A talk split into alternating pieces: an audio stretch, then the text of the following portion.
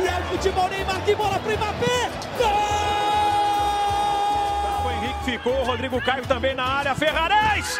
Gol! O juiz apita, Patrick parte, parte pro gol!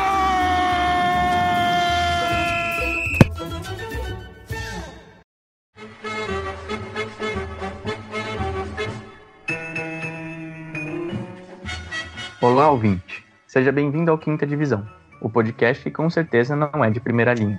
O assunto da vez será sobre a volta do Campeonato Brasileiro. E vamos à escalação. No gol, temos o camisa 1, Matheus Klein. Salve rapaziada, bora aí para mais um Quintinha da galera. Na zaga, o camisa 4, João Pedro da Silva. Fala, meus companheiros e a nossa querida audiência do Quinta Divisão. Temos também nosso volantão, camisa 5, Caio Chiosi. E aí, Vitão? Como é que vocês estão, meus companheiros? Bora aí para mais um Quinta Divisão. Armando as jogadas, o camisa 10, Vitor Tenca, eu mesmo. Já apresento o programa para vocês e passo a bola, finalizando o time, o camisa 9, Davi Scatolini. Boa noite, ouvintes. Sempre uma honra fazer parte desse time. Bora lá. Nesse sábado, dia 8 de agosto, vimos a bola voltar a rolar pelo Campeonato Brasileiro. Porém, ao longo dessas 34 rodadas, veremos uma edição do Brasileiro um pouco diferente. Saca só. E dessa vez, a bola rolando vem para mim mesmo. Então não tenho diga lá. Retomando um pouco o nosso primeiro episódio do Quinta, onde abordamos os direitos de transmissão, é, vemos agora um pouco da mesma novela acontecendo, né? É, naquele episódio a gente tratou um pouco da, da MP. No caso aqui eu estou falando um pouco dos direitos de transmissão, né? E aquela mesma MP que mencionamos programas atrás continua causando problemas né, para o Grupo Globo, por exemplo. É, agora o, o Grupo Turner tem alguns dos direitos de. já possuía, né? É, direitos de transmissão de alguns jogos do Campeonato Brasileiro passado. Agora ele passa a ter ainda mais jogos televisionados, né? É, em datas de jogos que previamente seriam do Grupo Globo. É, lembrando que a Turner passa os seus jogos pelo canal do Esporte Interativo.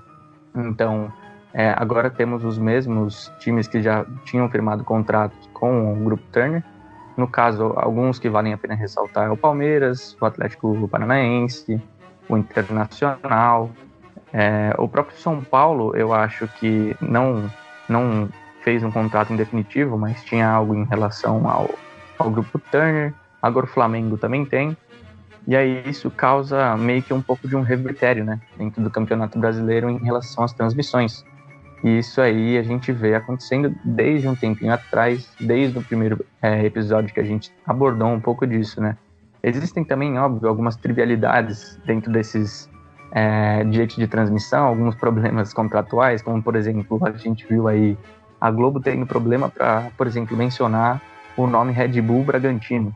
Antes falava RB Bragantino, para não fazer menção à marca. É, mas é, essas são coisas é, de menor tamanho, né? Que a gente vê se, se mostrando como um empecilho né, dentro dessa área. É, vale a pena ressaltar também que é, tanto os clubes quanto a própria CBF acabam comemorando esse marco, né? Dessa MP que dá um pouco mais de. deixa as coisas mais maleáveis em questão de transmissões televisivas. É, é por fim, o que eu acho muito mais interessante também de da gente abordar é que os clubes e a CBF eles não comemoram só esse, esse, essa alteração nos direitos de transmissão, mas também é, nos contratos de betting, né? contratos de aposta, que agora eles, eles começam a se tornar coisas mais assim oficiais e legais dentro do Brasil, né? Por exemplo, já existia um tempo atrás, por exemplo, 365 é, Betting, que é do aplicativo 365 Scores, e que já era bem consolidado, mas, por exemplo, hoje em dia, é, é, você vê, você entra em qualquer, por exemplo, canal do YouTube para ver um compilado de lances e tal, e a primeira coisa que você vê é, é propaganda de, desses aplicativos e sites de aposta.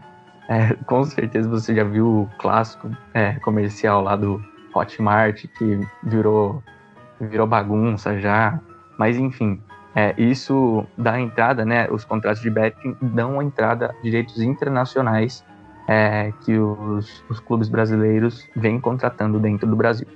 Mas isso era só a pincelada que eu queria dar dentro do assunto de transmissões e contratos do Campeonato Brasileiro. Dito isso, passo a bola para o meu zagueirão João Pedro da Silva. Vai daí, João. É, o Campeonato Brasileiro, né, como os demais campeonatos, teve que ter o seu calendário revisado em função da pandemia da Covid-19. O novo calendário, como tão bem mencionou, ele teve início nos dias 8 e 9 de agosto, também conhecido como último final de semana. E ele tem previsão de encerramento em fevereiro do ano que vem, fevereiro de 2021, mais precisamente no dia 24 de fevereiro, ou seja, calendário de 2020 terá uma extensão em 2021. A ordem dos confrontos que havia sido estabelecida no início do ano, ela foi mantida e o campeonato segue com 38 rodadas. Há uma especificidade é que os clubes concordaram em jogar fora de suas cidades e estados, caso isso seja necessário por conta de possíveis restrições sanitárias. Então, por exemplo, se o time que ia sediar o jogo, né, a cidade tem ali uma especificidade de restrição em função da pandemia, ele pode realocar esse jogo para outra cidade. Só que há uma problemática nessa questão, porque essas mudanças elas devem ser comunicadas em até 10 dias antes da data do jogo. Mas se houver alguma decisão nesse período, como é que fica? É mais uma das lacunas que a CBF ainda não conseguiu explicar. E essa mudança de calendário, ela tem algumas implicações com diversos desdobramentos. Por exemplo, a gente já teve aí um choque de data com os estaduais no início do campeonato, né? O Palmeiras e o Corinthians né, tiveram que adiar os jogos da primeira rodada do Brasileiro porque tiveram a final do estadual numa data que convergia. A gente precisa também lembrar daquelas datas FIFA, né? Sobretudo para o calendário para as eliminatórias da Copa de 22. Elas é, serão retomadas, porém não vai haver paralisação do, das competições como havia sido previsto no início do ano. Ou seja, isso implica desfalque nos times, inclusive em períodos que pode convergir com jogos que são decisivos. E aí um aspecto que é interessante e incomum na história recente do Brasil, aliás, na história do futebol brasileiro, é que não haverá paralisação nas festas de fim de ano. Então a gente vai ter jogos ali na ressaca do Natal, nos dias 26 e 27 de dezembro, e na ressaca do Ano Novo, nos dias 2 e 3 de janeiro. E eu realmente fico muito curioso em como será o desempenho dos jogadores nesse período, né? Porque é da cultura do futebol brasileiro que os jogadores estejam de férias ou na farra nesse período. Então, eu quero saber se haverá uma constância de desempenho nesses períodos. Outro aspecto interessante, né? Aqui a gente está falando do brasileiro, mas a Copa do Brasil vai ter semifinais nos dias 23 e 30 de dezembro. Isso é muito interessante para o torcedor, né? A menos que o seu clube seja eliminado ali na retaguarda do final do ano. E um outro ponto interessante é que a 35ª rodada do campeonato vai ser no sábado de carnaval. Também quero saber como é que vai ser o desempenho dos jogadores é, nesse feriado. E a última rodada do campeonato vai ser numa quarta-feira, né? Normalmente ocorre no domingo, mas em função da alteração do calendário, isso foi modificado. Só dando uma pincelada nos demais campeonatos que vão ocorrer de forma concomitante, a Copa do Brasil retorna no dia 26 de agosto, né, os jogos de volta da terceira fase, e tem previsão de término no início de fevereiro. A Libertadores volta no dia 15 de setembro e a Sul-Americana no dia 27 de outubro, né, com finais previstas para janeiro de 2021. Lembrando que ambos os campeonatos, né, Libertadores e Sul-Americana, estão na fase inicial, ali no período inicial da fase de grupos, e ainda restam todos os jogos da, das eliminatórias. E tem nesse período, né, como eu bem mencionei, as datas FIFA para as eliminatórias da Copa do Qatar de 2022.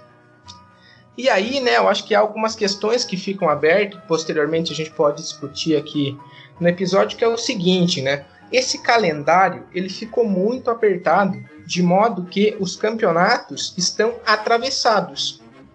E ele não tem margem de erro tendo em vista que a gente está em uma pandemia.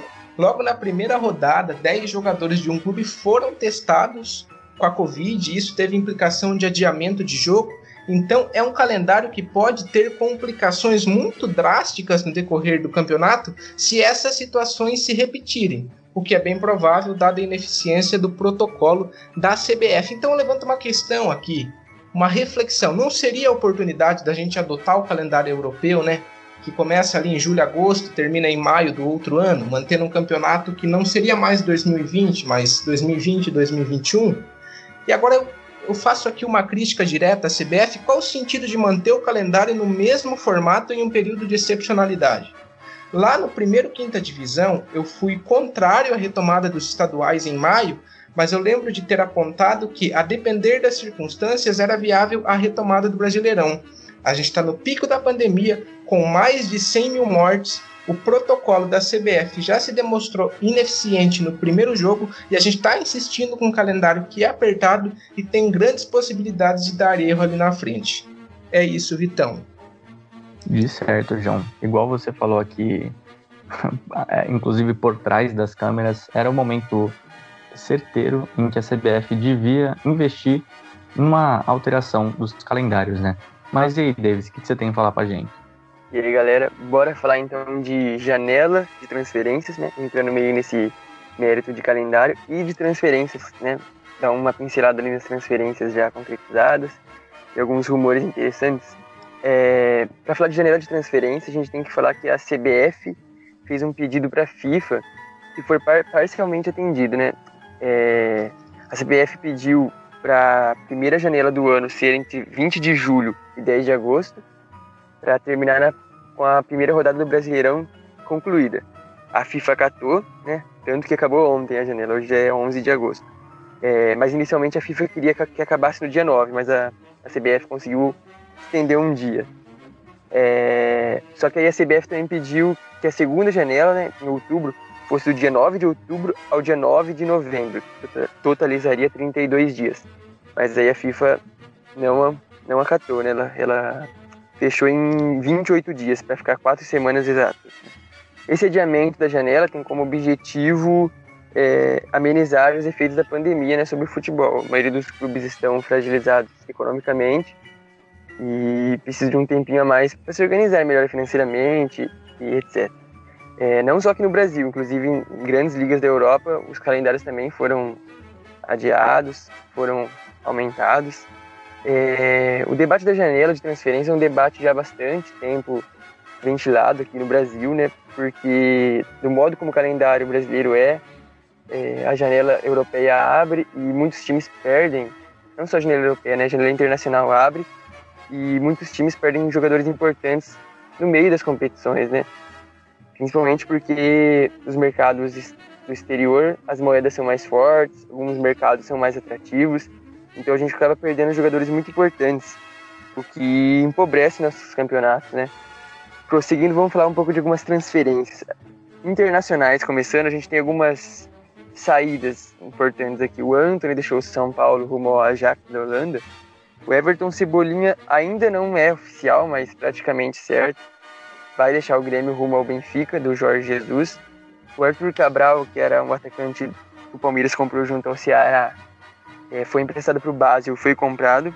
O Dudu, do Palmeiras, saiu por empréstimo para Aldo, Aldo Raio, do Qatar. O Gustavo Maia, uma promessa da base do São Paulo, foi para o Barcelona inicialmente deve fazer parte da equipe do Barcelona B. A gente tem algumas chegadas também, algumas não bastante chegadas vindo do mercado internacional. O técnico Domenech Torren, que estava. O último trabalho tinha sido o New York City, chegou para treinar o Flamengo. O Salomão Kalu, aquele da seleção da Costa do Marfim, deixou o Hertha Berlim, da Bundesliga, para o Botafogo. O Lucas Ribeiro saiu do Hoffenheim para o Internacional de Porto Alegre. O Atlético Mineiro é um caso assim bacana porque contratou bastante gente a pedido do técnico Jorge Sampaoli, que é uma das contratações. A gente tem o zagueiro Júnior Alonso, do Boca Juniors, o Mariano, aquele, Mariano, lateral, do Galatasaray, Alan Franco, do Independente Del Valle, o Keno, que estava no Pirâmides do Egito. O outro Atlético Paranaense também fez algumas contratações interessantes, o Jaime Alvarado, do Watford. É, o rival Curitiba contratou o Neilton, vindo do Rata Clube do Emirados Árabes Unidos. E o Red Bull Bragantino contratou o Leandrinho, que é o atacante do Napoli. A gente também tem um mercado aqui interno, né, as negociações internas do Brasil. É, o, o Robinho, meia, ex-Cruzeiro e Palmeiras, foi anunciado no Grêmio, acho que se não me engano hoje, dia 11 de agosto. Fred deixou o Cruzeiro rumo ao Fluminense. O Yuri Alberto, jovem atacante, deixou o Santos para o Internacional de Porto Alegre. Gabriel Novaes, um jogador de base do São Paulo, com passagem pelo Barcelona B, foi para o Botafogo. Jean, aquele volante experiente, saiu do Palmeiras para o Cruzeiro, vai jogar a Série B. O Marrone, que é um, um jogador promissor do Vasco, foi para o Atlético Mineiro. O Atlético Mineiro pagou uma, um dinheiro considerável nele. O Atlético Mineiro, inclusive, vem se reforçando muito bem, mas esse já é o, um papo para outro, outra ocasião. É, Richard, volante do, do Corinthians para o Atlético Paranaense. Giovânio saiu do Atlético Mineiro para o Atlético Paranaense. O Aguilar, Felipe Aguilar, zagueiro do Santos para o Atlético Paranaense. Atlético Paranaense também se movimentou bastante nessa janela. Rodriguinho foi do Cruzeiro para o Bahia. Thiago Maidana, aquele zagueiro polêmico do Atlético Mineiro para o Esporte. Vitor Luiz, do Palmeiras para o Botafogo. E o Léo Natel deixou o São Paulo para o Corinthians. Esse aqui eu fiz uma pincelada nos times mais importantes, alguns nomes interessantes. E passo a bola de novo para o nosso craque Vitão. Opa, notícias saindo quentinhas do forno, da área das transferências. Mas aí agora eu passo para o Caion e vai abordar para vocês o que agora? Bom, Vitão, já que o Davi estava falando de transferências, vou falar de um assunto e de um problema que é muito recorrente no Brasil, que é a troca constante de treinadores. E para isso eu vou trazer primeiro alguns dados, alguns números antes da gente entrar propriamente na discussão. Entre o campeonato, entre o fim do Campeonato Brasileiro do ano passado e o desse ano, apenas cinco técnicos ainda permanecem nas suas equipes. E apenas dois deles, o Renato Gaúcho no Grêmio e o Roger Machado no Bahia, iniciaram aquele campeonato do ano passado. Ou seja, 90% dos clubes mudam de treinadores. Agora, dos 15 clubes que trocaram de técnico, oito deles trocaram de técnico é, no ano de 2020 ao longo das competições, seja, é, sejam elas os o campeonato estadual ou as fases iniciais da Copa do Brasil, mostrando que os técnicos que vêm trabalhar aqui nos clubes brasileiros, eles são pressionados por resultados e eles não têm tempo para implementar suas ideias de jogo. Claro que a gente sabe que alguns técnicos têm estilos parecidos, mas em questão de táticas, em questão de sistema de marcação, você tem ali algumas ah, diferenças entre eles. E essa falta de tempo e essa pressão por resultados não é exclusividade para os técnicos brasileiros. Isso também ocorre com os técnicos estrangeiros. No ano passado, com o sucesso do Jorge Jesus no Flamengo, ganhando a Libertadores e o Brasileiro, os clubes, as diretorias dos clubes passaram a olhar com outros olhos, a olhar mais os técnicos estrangeiros. E, e, e esse sucesso do, Sampa, do Jorge Jesus abriu as portas para os técnicos estrangeiros no Brasil em 2020, visando aumentar a competitividade dos do campeonato com novas ideias de jogo. Porém, dos três estrangeiros que foram contratados para o início da temporada de 2020, apenas um deles, o Eduardo Cudê, do Internacional, permanece no cargo. O Santos demitiu Gesualdo Ferreira no dia 7 de agosto e o Galo demitiu o Dudamel ainda em fevereiro, no dia 27 de fevereiro. Eu não vou colocar aqui na análise o Jorge Jesus, porque ele não foi demitido, foi uma opção dele sair para o mercado europeu. E também não vou considerar a vinda do Domenech, porque ela ainda está muito recente, a gente não, ainda não conseguiu é, ver o trabalho dele, teve apenas um jogo nesse final de semana. Porém, o que a gente vê muito é que os técnicos não têm tempo para implementar suas ideias de jogo e isso acaba trazendo uma grande instabilidade para os clubes. Porque imagina assim, a cada dois meses, três meses, é, muda o seu chefe no seu serviço, por exemplo, você não vai ter o mesmo desempenho, você não vai conseguir trabalhar da mesma forma. E no futebol é a mesma, é a mesma coisa. E essa instabilidade ela pode trazer uma perca de competitividade do campeonato. Né? E isso pode deixar ele pouco atrativo. Então, se os técnicos brasileiros e os estrangeiros, de modo geral, tivessem um pouquinho mais de tempo de trabalho aí, que essa essa cultura das trocas fosse erradicada, é uma palavra muito forte, mas diminuída, a gente podia ter uma competitividade maior no Campeonato Brasileiro. Vai daí, Vitão. Opa, e já abordando técnicos, aí Um que você mencionou aí que a gente vai analisar, no caso o Mateusão, é o Jorge Jesus. Diga lá. E aí, rapaziada. Bom, é uma grande responsabilidade aqui para mim tomar o lugar de, de último a falar, que era do grande poeta aqui, o João. É, mas vou tentar aqui dar opiniões certeiras, né? Então, como diria o comentarista Carlos Alberto, vamos falar de nível técnico? Mas antes disso, eu queria falar um pouco sobre é, um assunto muito temido aí pelos por torcedores, né, que é a chamada hegemonia. Antes de falar de hegemonia, a gente precisa definir o que é hegemonia. É, acho que uma definição geral, mas com certa precisão, é dizer que hegemonia é um time ou grupo de times que ganha tudo aquilo que disputa, né? Então, por exemplo, Real Madrid e Barcelona é uma hegemonia, que são dois times que revezam na, na taça do espanhol e dos, dos outros títulos locais ali. É, nessa definição, eu, eu, eu considero é, bem improvável uma hegemonia do Flamengo no Brasil. É, e eu não sei de onde vem essa vontade dos jornalistas de preverem até cravar a hegemonia no futebol brasileiro. Mas, ao que tudo indica, existem motivos históricos, até da história recente, para a gente não acreditar nessa hegemonia. Nos últimos 15 anos, seja o São Paulo de 2005 a 2008, que foi chamado de Bayern de Munique brasileiro, o Cruzeiro de 2013 e 14, e quem que não lembra da, da ESPN falando Palmeiras é o Real Madrid das Américas? É, tá, mas pensando nisso, eu acho que essa tentativa de pensar numa hegemonia é talvez uma forma da gente analisar o futebol brasileiro na ótica europeia, onde lá sim acontecem hegemonias. No Brasil, pelo menos até agora, a história prova que nós não temos hegemonias, mas sim fases, né? Quem nunca ouviu, tipo, ah, é, um dia o seu time perde, mas no outro ele tá bem, não sei o quê. É rotativo, né? E lógico que não é só você falar, ah, não, meu time perdeu, tudo bem, daqui uns anos ele ganha, né? Isso se dá, é por trabalho. Mas é mais do que provado ao longo da história que hegemonias nunca. Hegemonias pelo menos duradouras, assim, raras é, ocasiões no Brasil. Seja, novamente, São Paulo 2008, que não ganhou mais nada relevante. É, o Cruzeiro, que em 2010 foi bi brasileiro, bi da Copa do Brasil e agora tá com medo da Série C. É, por conta de problemas com a FIFA, né? E o contrário também ocorre, de um time tá mal e depois, pouco tempo depois, anos depois, é, dá a volta por cima. O Corinthians ser baixado em 2007, campeão brasileiro quatro anos depois, depois Libertadores, Mundial. Então eu acho que a gente tem que parar de querer ser evidente e não espero, como torcedor de São Paulo, que não tenha hegemonia nenhuma aqui nesse Brasil. Agora sim, nível técnico, essa edição do brasileiro é uma das. tem como nível técnico a sua maior incógnita, né? Porque o Flamengo do Jorge Jesus veio, destruiu tudo aqui. E será que a grande pergunta que fica é: será que o Jorge Jesus vai. O, o legado deixado, né?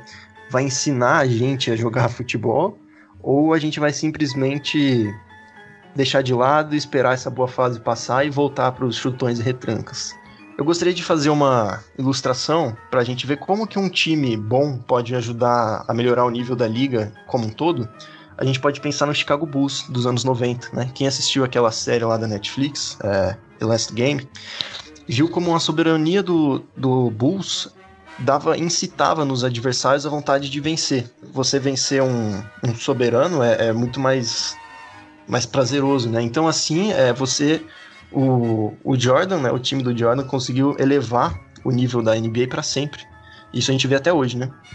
A NBA pode ser tecnicamente dividida entre antes do, dos Bulls e depois dos Bulls, né?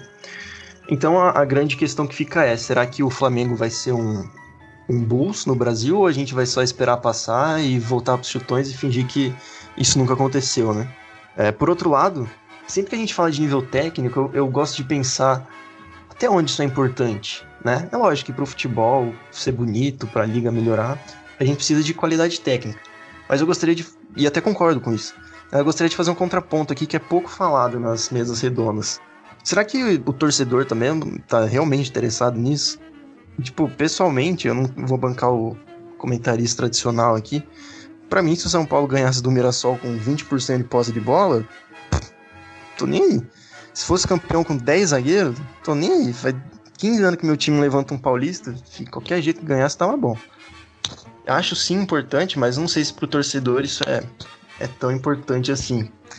Então, abrindo um parênteses aqui, é, fugindo um pouco do assunto, quero falar um negócio que tá na minha garganta faz um tempo. É, até talvez peço perdão se eu estiver fugindo um pouco do tempo e do assunto. Mas às vezes me dá uma gastura ouvir aquele posse de bola, né? Que, claro, todo mundo aqui gosta do posse de bola, acredito que é uma referência para todo mundo. E quem sou eu também para falar alguma coisa, eu gosto muito deles. E eu tô usando posse de bola só como exemplo, né? Isso que eu vou falar acontece em todas as mesas redondas. Mas me dá uma gastura a arrogância com que eles falam de futebol. É, como eles colocam a tática, a estética do jogo bem jogado como o mais importante do, do esporte. Mas na minha concepção, eu acho que isso é, sei lá, se for muito, 20% do futebol. E sim, 20% é uma porcentagem que justifica a, as horas e horas de debate. Porém, eu sei que a conta não fecha, mas para mim futebol é 100% paixão, 100% história. É, é 100% é, uma virada do Gabigol nos acréscimos na final de uma Libertadores e o seu Zé lá na, no Morro do Rio de Janeiro chorando, entendeu? 100% para mim é, é ter como uma das principais lembranças da minha vida o meu vô me dando minha primeira camisa do São Paulo. É 50 mil pessoas chorando no Mineirão, depois de um 7 a 1 é, juntas, torcidas organizadas, rivais, se juntando para manifestar pela democracia. Isso é futebol. Mas agora o Mauro César vem me falar que eu não posso comemorar a saída do Jorge Jesus, porque isso é aplaudir a mediocridade do futebol. Mano, desculpa, mas é, torcer significa querer o bem do seu time e dentro de campo o mal do seu adversário. E sim, eu vou soltar rojão se o Jorge Jesus sair, porque o Flamengo tá se dando mal. E eu sou torcedor, isso me faz torcedor. Então agora, se me permitem, acho que essa vem forte como a frase do post do episódio. É, respeito muitos jornalistas que escondem seus times, mas se você não veste com amor uma camisa de um time brasileiro, eu acho que você não entendeu o futebol. Se você não veste com orgulho da história uma camisa de um time brasileiro, futebol não é seu local de fala. Devolvo aí. Bom, mas agora depois dessa escamungada aí do Mateusão, inclusive é, Mauro César aí, você pode ficar ouvindo nosso programa utilizando a sua camisa do Racing com toda a sua covardia. É, mas Nossa, agora vamos aos... Desse, Oi, disse o Mauro César ouvindo, pelo amor de Deus, me dá um, um estágio aí, eu gosto muito dele. Não, exato. Somos muito mais cracknetos do que Mauro César. Mas enfim, vamos aos palpites do nosso campeonato brasileiro com os nossos inteligentíssimos comentários. Manda lá, rapaziada. Eu, primeiramente, queria dizer pro Mateusão, poético, Mateusão. Sua fala foi poética. E queria dar obrigado, obrigado. Pro, nosso debate. É... Eu concordo. Eu queria só reforçar um ponto meio triste do Campeonato Brasileiro, que é para mim ele é meio nivelado por baixo, né? infelizmente. A gente tem nossos principais talentos indo embora muito cedo e depois que eles fazem sua carreira na Europa, nos outros mercados, eles voltam aqui meio que eu acho válido, meio que uma forma de homenagear o time que formou, o time que ele mais se identifica. Mas por outro lado, a parte técnica fica um pouco prejudicada, né? Eu tava assistindo outro dia Champions e a final do Paulista, agora, no sábado. E é gritante a diferença, não é querendo bancar o cagar regra, mas é gritante a diferença do futebol apresentado, do futebol, do jogo em si, sabe? É claro que, como disse o Matão, paixão. Paixão é paixão e não, não tem conversa. Queria dar uns palpites aqui também. É, campeão, rebaixado. É... Campeão, acho que o Flamengo tem tudo para buscar o bicampeonato. Lógico, não vai ser fácil. A gente viu agora o Atlético Mineiro derrotando o Flamengo no Maracanã. Inclusive, o Atlético Mineiro eu acho que é um outro palpite interessante também. O Grêmio sempre vem forte, etc. É... Rebaixamento, eu acho que, com exceção do Red Bull Bragantino, os outros três que subiram têm um risco grande de, de cair ou lutar para não cair. É... Algum grande que corre risco de cair, eu não sei. Acho que os grandes do Rio de Janeiro, com exceção do Flamengo, sempre me dão um pouco de, de medo. Assim. Medo não, porque não torço, mas enfim. É, o Santos também enfrenta algumas dificuldades, mas acho muito difícil é, cair. Pode prosseguir. O que, que vocês acham, molecada? Bom, Davi, é, começar de baixo para cima, eu acho que, com exceção do Red Bull Bragantino, também os times que subiram não tem muito elenco, não tem muito time para se manter na Série A. Dos que restaram, eu, do, do é, dos times que jogaram a Série A ano passado, eu acho que o Botafogo e o Fluminense têm alguns problemas ali e tem que ficar esperto para nessa luta contra o rebaixamento. Uh, um time que pode surpreender a gente, eu vou colocar dois. Eu vou apostar no Ceará, que foi campeão da Copa do Nordeste, e eu vou apostar também no vice-campeão da Copa do Nordeste, que foi o Bahia. O Bahia vem fazendo trabalhos bons é, nos últimos campeonatos brasileiros. O Ceará é, montou um elenco muito interessante também. São times para ficar de olho para gente que podem surpreender. Agora, já na parte de cima da tabela, é, no começo do ano, a gente conversando na, pessoalmente, né, antes da, da pandemia, eu apostava muito no Grêmio do Renato Gaúcho, mas agora com a iminente perda do Cebolinha vai ficar complicado. É, ele é um jogador que desequilibra muito e eu não sei se o PP vai conseguir suprir tanto a, a ausência do Cebolinha, mas eu acho que o Grêmio é um postulante ao título sim, juntamente com o Flamengo por ser o atual campeão e ter mantido o elenco. Vamos ver se o Domenech vai conseguir é, o sucesso do Jorge Jesus. E o Palmeiras, sempre favorito também, vem embalado com o título paulista. E entra nessa briga aí também o Atlético Mineiro do Sampaoli, que fez muitas contratações. Ele ainda quer mais contratações, mas a diretoria falou que acabou o dinheiro é, nesse momento. E correndo por fora, eu apostaria em São Paulo e Corinthians, mais pela tradição e pela camisa do que pelos clubes, do que pelos clubes vem apresentando ultimamente. Aproveitar deixa aqui da sequência. É, antes de qualquer coisa, gostaria aqui de reiterar as excelentes palavras do Mateusão, né? É, eu entendo que é muito importante as análises mais táticas, estratégicas e aprofundadas do futebol, mas eu, e aqui no Quinta Divisão, desempenho essa função de abordar o futebol por uma perspectiva mais passional, que é a relação que eu tenho com o esporte, né? É isso que me faz gostar muito mais de campeonato mata-mata e não ter muita paciência para pontos corridos, porque esse fator surpresa ele é decisivo para o espetáculo e me preocupa muito que o futebol se torne um esporte de fórmulas pasteurizadas e perca o seu fator surpresa, o seu fator espetáculo, o seu fator de mobilização de paixões. Pensando agora no brasileiro, né, eu não vou me arriscar tanto com palpites, porque da última vez é, eu falei que o Paulista seria o título da redenção do Diniz e o São Paulo perdeu para o catado do Mirassol. Mas eu acho que esse campeonato cuidado, não. Cuidado. Esse campeonato não tem muito erro. Eu acho que, mais uma vez, a gente vai ter uma briga ali entre Flamengo e Palmeiras. A gente tem que monitorar com bastante atenção o que o São Paulo vem fazendo. Eu não estava botando muita fé, mas se o São Paulo conseguiu alcançar resultados promissores com o elenco do Santos, ele pode chegar mais perto ainda de um título com o elenco do Atlético, né? É só necessário entender qual vai ser a constância de trabalho dele, que às vezes costuma é, oscilar um pouco. E por último, né? Já que eu tô, a gente está falando aqui de competitividade, é, me incomoda muito que a gente dê sequência a um calendário que desrespeita e fere todos os princípios de competitividade. Na medida em que você pode ter um time completamente desmantelado por uma doença maldita. É, eu acho que mais uma vez a CBF demonstra o quanto ela é a, cara, a, a caricatura do corporativismo tupiniquim, demonstrando ser uma corporação corrupta, aparelhada e ineficiente. Bom, como eu acho que já falei demais, vou ser mais sucinto aqui no meu comentário. Eu acho que eu queria muito ver um time do Nordeste na, na Libertadores, acho que seria muito legal. Aí, como o Caio falou, acho que vem forte do Nordeste o Bahia, Ceará e o Fortaleza, também não, não é nenhuma carta fora do baralho.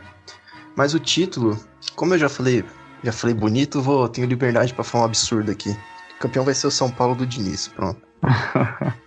Se for para gra graça dos São Paulinos vingar o campeonato paulista desse ano.